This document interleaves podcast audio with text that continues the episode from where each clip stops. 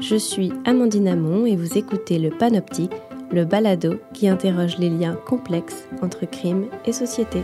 Au Canada, 20% des jeunes ont une maladie mentale pouvant être diagnostiquée. 60% des jeunes ne consultent pas à cause de le stigma qui est attaché à cette, problématique. Ben, elle a rattaché un manque de volonté ou fait des efforts. Ou pour les troubles anxieux, ben, apprend à gérer ton stress, mais c'est beaucoup plus compliqué que ça. On oublie que ces comportements-là sont vraiment dus à la, à la maladie.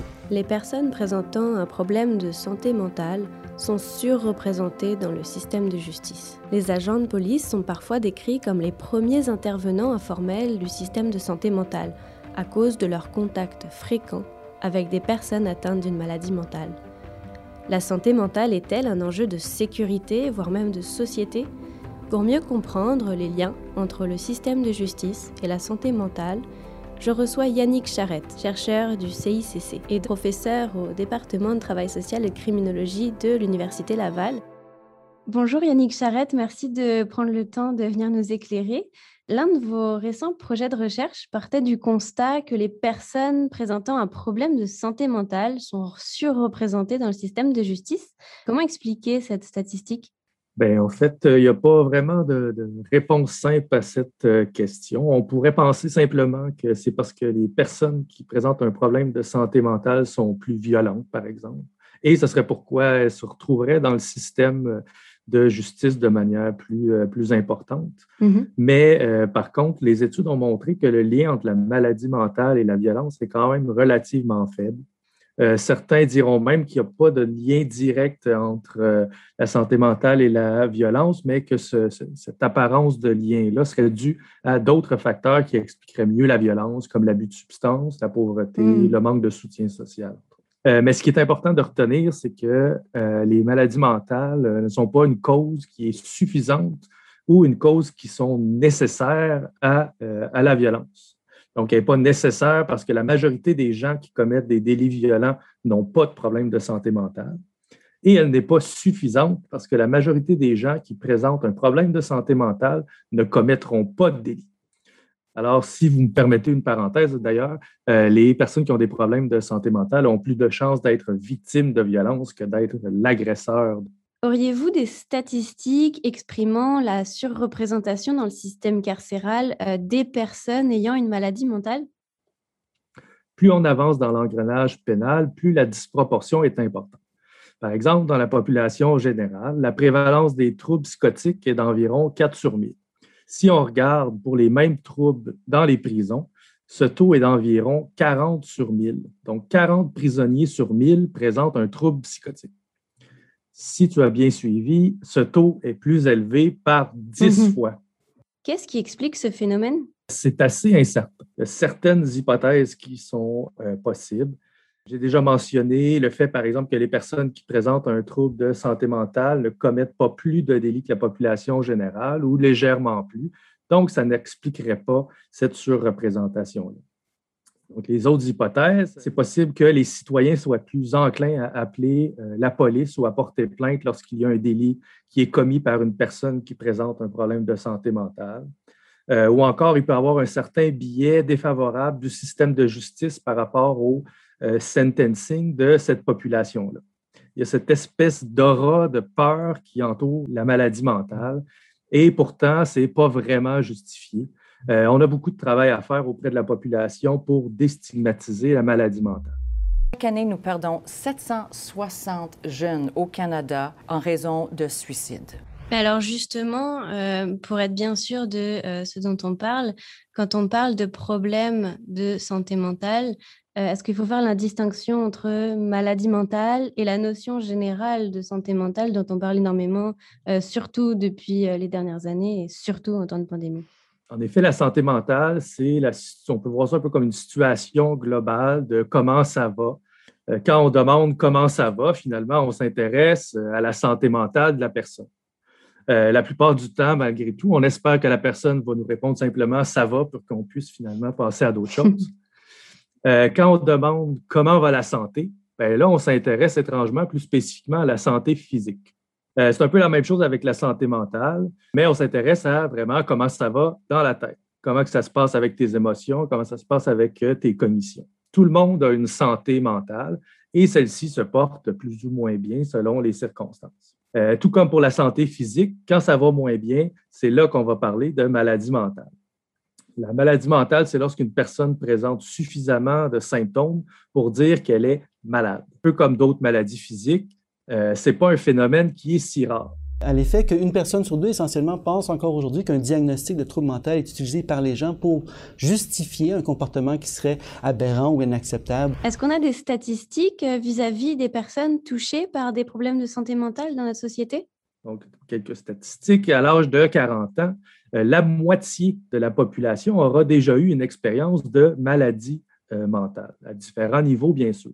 Les problèmes de santé mentale, ça touche tout le monde, de tous âges, de toute classe sociale ou de toute culture. Il faut donc respecter les gens qui en souffrent et ne pas les stigmatiser. Ça pourrait très bien être un de vos proches ou même vous-même qui en souffre éventuellement. Euh, ceci étant dit, pour la plupart des maladies mentales, avec un suivi adéquat, euh, la majorité des gens vont s'en remettre. Par contre, pour les cas plus graves, les personnes malades devront apprendre à vivre avec ce problème pour le reste de, euh, leur vie. Euh, c'est ce qu'on appelle les troubles mentaux graves, comme par exemple la schizophrénie ou les troubles bipolaires. Alors justement, j'imagine qu'il y a tout un éventail de profils différents, tu viens de nous le dire. Euh, on parle de quels problèmes précisément, surtout quand on parle des liens entre euh, les maladies mentales et le système de justice. À quoi on pense précisément comme problème? Ben, en fait, il y a une fausse idée là, qui circule de manière euh, générale dans la population. Quand on pense aux personnes qui commettent des délits alors qu'ils présentent un problème de santé mentale, on pense souvent à euh, des cas qui sont grandement médiatisés, comme par exemple le tueur, euh, le tueur Greyhound qui avait fait, euh, qui avait enlevé la vie à un passager d'autobus dans les prairies, alors qu'il souffrait d'un épisode psychotique. ces cas sont tragiques, c'est bien certain, mais c'est des cas qui sont très rares et ne sont vraiment pas représentatifs de la réalité des personnes qui présentent un problème de santé mentale qui sont judiciarisées. La majorité de ces personnes euh, vont être judiciarisées pour un délit mineur, euh, souvent des délits de subsistance ou en lien avec une certaine, euh, ce qu'on pourrait appeler une certaine confusion. par exemple, une personne confuse qui prend un sac de chips dans un dépanneur et qui part sans payer. Par la suite, les policiers vont l'interpeller et disons que la personne présente un délire paranoïde, elle ne veut pas parler aux policiers suite à, ces symptômes. Donc, les policiers insistent, il y a quand même un, vol qui a eu lieu. Euh, par la suite, il y a une escalade et finalement, euh, la personne sera accusée de voie de fait contre les policiers et d'un vol de chip. Donc, la grande majorité des délits sont très loin de l'homicide sur le spectre de la gravité des délits. Euh, il y a aussi là beaucoup d'éducation à faire auprès de la population et je dois dire que les médias sensationnalistes ne contribuent pas beaucoup à la cause, je dois dire. Tu nous disais qu'il y a plus de problèmes à mesure qu'on avance dans le système de justice. Ça pose entre autres la question euh, de l'accompagnement psychologique des personnes tout au long de leur judiciarisation. On dit parfois que les agents de police sont décrits comme les premiers intervenants euh, informels du système de santé mentale à cause de leur contact quand même assez fréquent avec euh, des personnes atteintes d'une maladie mentale.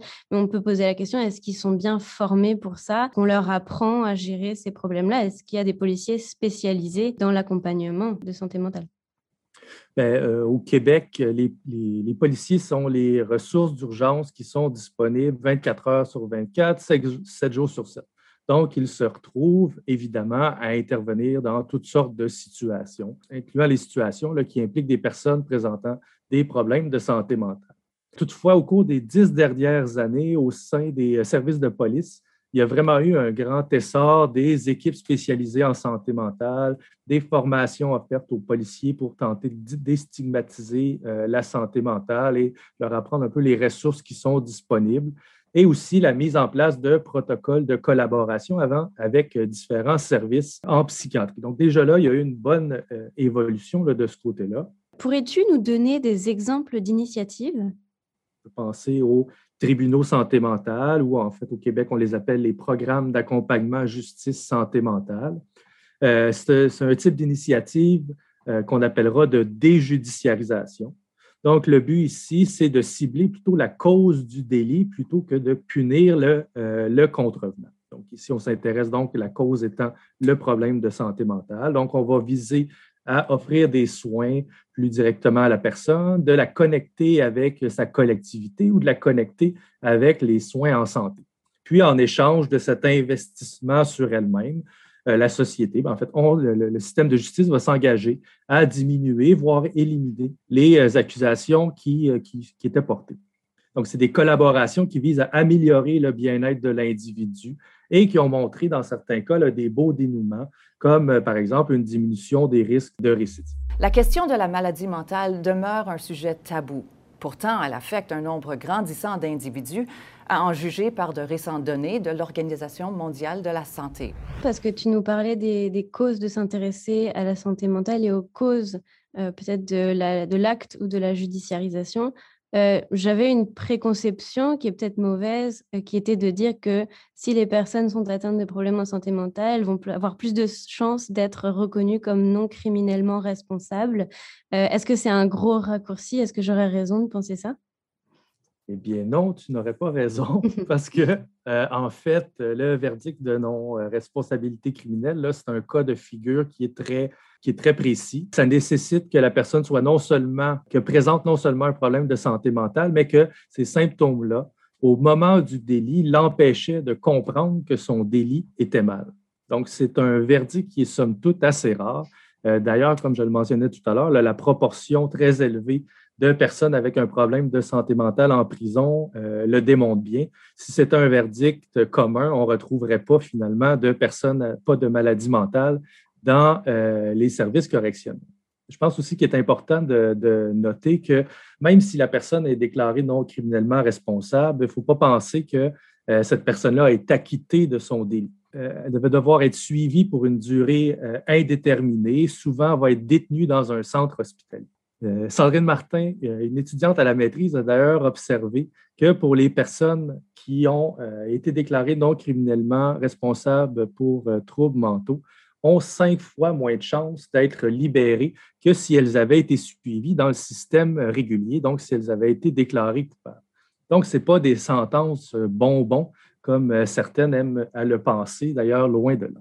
Pour en revenir à la trajectoire, à l'accompagnement, dans le système de justice, à différentes étapes, que ce soit en prison ou autre, c'est quoi les conséquences de cette judiciarisation sur l'évolution des problèmes de santé mentale de ces personnes-là? Est-ce que ça les aggrave et pourquoi ça risque de les aggraver? Bien, en fait, euh, une judiciarisation, ça, va avoir des conséquences négatives sur, euh, sur toutes les personnes. On parle concrètement de la présence d'un casier judiciaire, mais aussi d'une forme d'expérience euh, traumatique du suivi du système pénal. Imaginez-vous, vous-même, de vous faire passer les menottes ou encore de passer une nuit en prison. Là, imaginez ça comme un cauchemar pour la, pour la majorité des gens. Donc maintenant, imaginez-vous ces circonstances-là pour une personne qui va être une personne vulnérable, une personne qui présente des symptômes psychiatriques graves comme euh, des troubles délirants ou entendre, euh, entendre des voix. C'est encore beaucoup plus, euh, beaucoup plus traumatisant, sans compter qu'ils ont très grande probabilité d'être victimes par, leur, par leur co-détenu. Euh, la prison ne présente aucun espace d'intimité pour essayer de tenter de contrôler la symptomatologie, par exemple. Euh, et de plus, euh, les services en psychiatrie là, à l'intérieur des murs sont extrêmement limités. au final, les études ont montré que ces périodes d'emprisonnement sont très néfastes pour les personnes qui présentent un problème de santé mentale. ainsi, à la sortie de leur sentence, la pente va être encore plus difficile à remonter. Donc, on a finalement reculé plutôt qu'avancé dans euh, leur établissement. Est-ce qu'il est y a des perspectives d'amélioration euh, maintenant qu'on a, on a fait ce constat qui est un petit peu déprimant, un peu négatif? Euh, est-ce qu'il y a des choses qui sont mises en place en ce moment, des projets? Je pense qu'il y a beaucoup d'initiatives qui sont développées dans le système de justice. Je mentionnais euh, les tribunaux santé mentale. Je pense que c'est une belle façon de pouvoir limiter la probabilité d'une détention. Mais encore là, c'est le système de justice qui tente de pallier ou tente de répondre aux besoins en santé mentale, euh, alors que ça devrait être le système de santé qui, euh, qui, s'en occupe. Il est difficile d'éviter complètement les contacts avec le système de justice Mais clairement, euh, le système de justice, ce n'est pas la bonne façon de gérer les problèmes de santé mentale en tant que société. Le système de santé tel qu'il est en ce moment, est-ce qu'il peut servir d'alternative euh, au système carcéral? Euh, notre système de santé n'a pas toujours les ressources nécessaires pour arriver à offrir des soins et du suivi pour cette population. On dira souvent que le système de santé mentale, c'est l'enfant pauvre du système de santé. Euh, eh bien, le système de santé mentale justice, c'est l'enfant pauvre du système de santé. Puis avec le manque d'investissement dans ces milieux, euh, il faut s'attendre à ce qu'il y ait des conséquences pour le public, mais aussi et surtout, je pense, pour le bien-être des personnes qui présentent des problèmes de santé mentale. Ce que tu es en train de nous dire, euh, Yannick, c'est que la santé mentale est un problème euh, de société, un enjeu de société, que c'est le problème de tout le monde. Est-ce que c'est la conclusion qu'on doit en tirer? Je pense qu'en ayant décidé de nationaliser les services de santé, on a la responsabilité en tant que société d'inclure l'ensemble des besoins en santé, incluant les, euh, problèmes de santé mentale et peut-être plus particulièrement parce que c'est une population qui ne vont pas nécessairement euh, avoir la, la, compassion par défaut du public. Puis je pense qu'il faudrait euh, mettre ça de l'avant puis essayer de leur offrir les meilleurs soins possibles pour pouvoir améliorer leur leurs conditions et finalement euh, éviter euh, le pire. Yannick Charrette, merci pour votre temps et merci pour vos efforts de sensibilisation aux enjeux de santé mentale. Merci beaucoup. Et merci à nos auditeurs et à nos auditrices d'avoir écouté le Panoptique, le balado qui s'intéresse aux questions criminologiques et aux liens complexes entre crime et société. Le Panoptique est produit par le Centre international de criminologie comparée sous la direction de Rémi Boivin réalisé par Marine Créquer avec l'aide de Raphaël O'Haraud au montage. Je m'appelle Amandine Amon, animatrice du Panoptique et doctorante en communication. On se retrouve pour le prochain épisode dans lequel Franck Crispino viendra nous expliquer comment fonctionne la police scientifique et qui sont les intervenants de scènes de crime. Abonnez-vous à notre page Facebook et notre compte Instagram pour recevoir les toutes dernières nouvelles de notre balado.